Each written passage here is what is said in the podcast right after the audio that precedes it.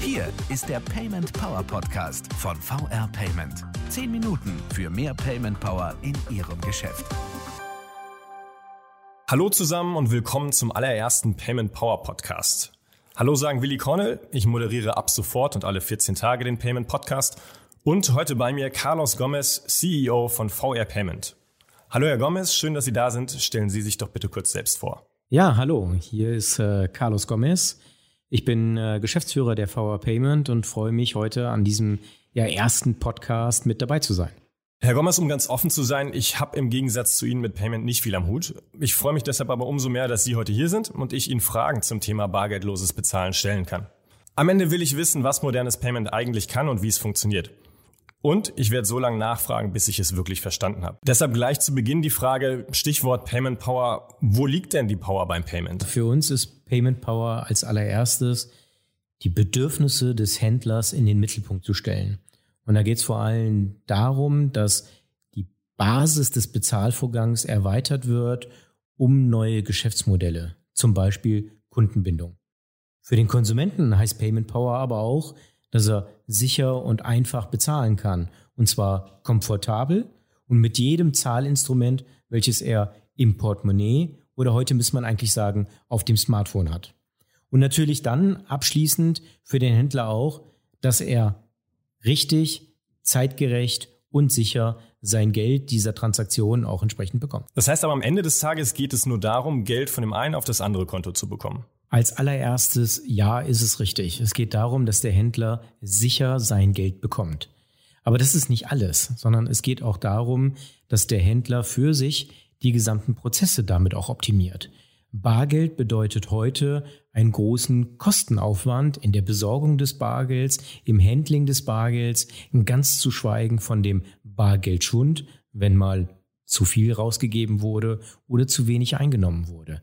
Insofern die gesamte Wertschöpfungskette des Bezahlvorgangs am Point of Sale steht hier im Mittelpunkt. Gehen wir das nochmal durch. Was heißt das konkret? Ähm, angefangen bei der Kostenreduktion.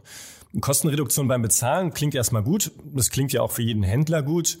Ähm, klingt für mich erstmal wie ein Widerspruch. Wie geht das mit Payment? Wie gerade gesagt, äh, auf der einen Seite geht es darum, den Bargeldanteil zu reduzieren und das dahinterstehende Handling des Bargeldes so weit wie möglich zu reduzieren. Auf der anderen Seite, und aus meiner Sicht viel, viel wichtiger, ist die ganzheitliche Prozessoptimierung für den Händler und damit zu einer direkten Kostenersparnis für den Händler führen. Wie kann denn Payment dabei helfen, neue Umsatz- und Geschäftspotenziale für den Händler zu erschließen? Kostenseite haben wir ja geklärt, vor allem auf der Prozessebene. Ganz einfach. Stellen Sie sich nur Spontankäufe vor. Sie gehen in einen Laden, sehen ein schönes Kleid oder ein paar schöne Schuhe und denken sich, ach, das wäre jetzt eigentlich ganz nett aber beim Blick ins Portemonnaie, sie haben nicht, nicht genug Bargeld dabei. Allein diese Situation führt schon mal zu mehr Umsatz beim Händler. Genau das Gleiche, wenn es darum geht, mehr Spielraum in der jeweiligen finanziellen Verfügbarkeit durch ein Kartenzahlungsinstrument, haben Sie genau diesen größeren Spielraum und können dadurch mehr Umsatz beim Händler auch entsprechend tätigen. Noch einmal einen Schritt zurück. Sie sagen bargeldloses Bezahlen im normalen Ladengeschäft. Das klingt jetzt für mich erstmal nicht nach Zukunftsmusik, sondern nach etwas, was eigentlich schon längst Realität ist. Sind wir da nicht längst? In der Zeitung lese ich ja eher Berichte beispielsweise über kassenlose Supermärkte oder ähnliches. Um ehrlich zu sein, wir haben in Deutschland immer noch eine Bargeldquote von über 50 Prozent. In einzelnen äh, Handelsbereichen sogar noch viel größer. Also die 50 Prozent beziehen sich eher auf die Gesamtsituation in Deutschland. Insofern glaube ich, sind wir in der Summe da noch ganz weit von entfernt. Das, was Sie ansprechen, das sind zum Teil Leuchtturmprojekte, die gerade entstehen. Aber aus meiner Sicht zeigen sie ja genau eine Sache. Das ist die Richtung und die wird auch kommen. Wir werden in wenigen Jahren genau das als Standard, vielleicht nahezu überall, entsprechend sehen, dass digitale Bezahlprozesse den Handel dahingehend unterstützen, ihren Umsatzkanal neu zu strukturieren und damit sich auch neu zu positionieren. Heißt das, der deutsche Handel hinkt also einfach hinterher? Ich weiß nicht, ob man das auf den Handel beziehen kann. Ich glaube, das ist mehr eine aus meiner Sicht kulturelle Frage der deutschen Bundesbürger, wie sie mit dem liebgewordenen Bargeld eigentlich umgehen. Vielleicht erinnern Sie sich an die kürzlich geführte Diskussion über die Abschaffung des 500-Euro-Scheins in Deutschland. Ähm, das alleine zeigt schon, wie sehr doch viele Bürger eher noch an dem Bargeld hängen und weniger von einer technologischen, sondern eher von einer emotionalen Betrachtung her. Na, darüber hinaus muss man sich auch die Frage stellen, ähm, mit wem wollen wir uns vergleichen? Wenn Sie den Blick nach Skandinavien zum Beispiel legen, dann sieht man ganz klar, in Skandinavien geht nahezu jeder Bezahlvorgang heute bargeldlos oder in China, wo über solche Apps wie WeChat der gesamte Abrechnungs- und Bezahlvorgang mit integriert wird. Ich glaube, nochmal, es geht ein Stück weit auch um die kulturelle Frage und ähm, ich glaube, da entwickelt sich Deutschland Schritt für Schritt in die richtige Richtung und eine langsame Annäherung anstelle eines Big Bangs in der Verdrängung des Bargelds halte ich persönlich für auch den richtigen Weg. Das heißt, in Deutschland sind wir auch in den verschiedenen Bereichen des Payments einfach in unterschiedlichen Geschwindigkeiten unterwegs. Herr Gomez, Sie haben eingangs schon mal erwähnt, dass modernes Payment auch ganz neue Geschäftsmodelle ermöglicht. Haben Sie dafür ein konkretes Beispiel? Ja, zum Beispiel die Kombination aus einem Kundenbindungsprogramm und dem Bezahlvorgang. Der Bezahlvorgang schließt sich ja eigentlich immer zum Schluss an. Und wenn man ähm, die beiden Komponenten Kundenbindung und Bezahlen miteinander kombiniert, dann können neue Mehrwerte entstehen. Für den Kunden zum Beispiel, dass er bei dem präferierten Händler ein paar Punkte sammelt, die er dann für Rabatte oder andere Aktionen einsetzen kann, auf der einen Seite. Und auf der anderen Seite für den Händler, dass der gesamte Bezahlvorgang elektronisch und damit für ihn kostengünstig abgewickelt werden kann. Haben Sie dafür ein konkretes Beispiel? Ja, ein gutes Beispiel sind äh, aktuell entstehende regionale Marktplätze. So könnte man das bezeichnen. Das ist sowas wie Losuka oder Flobi.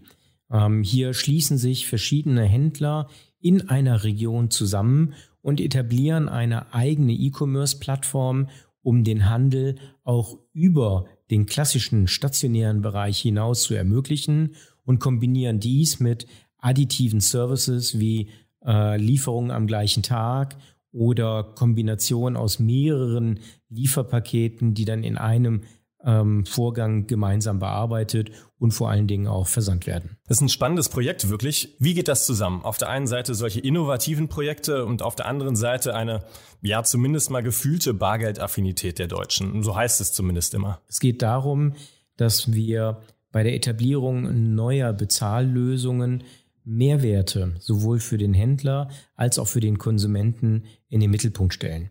Nehmen Sie das eben angesprochene Losuka-Beispiel von uns. Hier hat der Konsument ganz klar den Vorteil, dass er über das Internet bei seinen örtlichen regionalen Händlern übergreifend sich einen Warenkorb zusammenstellen kann, also bei der Buchhandlung, beim Blumenhändler, äh, beim Metzger, bei wem auch immer, und hieraus ein Bestellvorgang ausgelöst wird, der dann gemeinschaftlich in einen Lieferprozess zusammengestellt wird und dann ihm zugestellt wird. Das ist aus meiner Sicht mehrwertstiftend. Mehrwert für mich als Verbraucher, ja, klingt sicher hilfreich.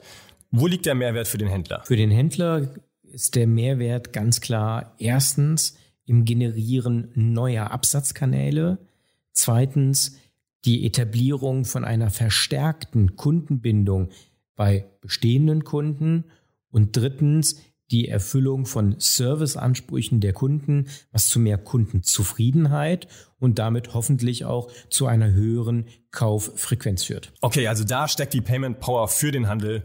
Vielen Dank, Herr Gomez, für das Gespräch. Vielen Dank für die Einblicke. Sehr gerne. Vielen Dank. Hat Spaß gemacht. Vielen Dank auch an alle, die uns zugehört haben. Wir werden der Payment Power in den kommenden Wochen weiter auf den Grund gehen. Das nächste Mal in 14 Tagen. Wenn Sie Fragen zum Thema Payment haben, die wir hier mit den Experten besprechen sollten, dann melden Sie sich gerne per Twitter unter dem Hashtag PaymentPower oder über das Kontaktformular auf unserer Webseite paymentpower.de. Machen Sie es gut, wir hören uns in zwei Wochen. Das war der Payment Power Podcast von VR Payment. Wenn Ihnen der Podcast gefallen hat, bewerten Sie diesen Podcast bei iTunes und teilen Sie ihn mit Ihren Freunden und Kollegen. Der VR Payment Power Podcast. Zehn Minuten für mehr Payment Power in Ihrem Geschäft.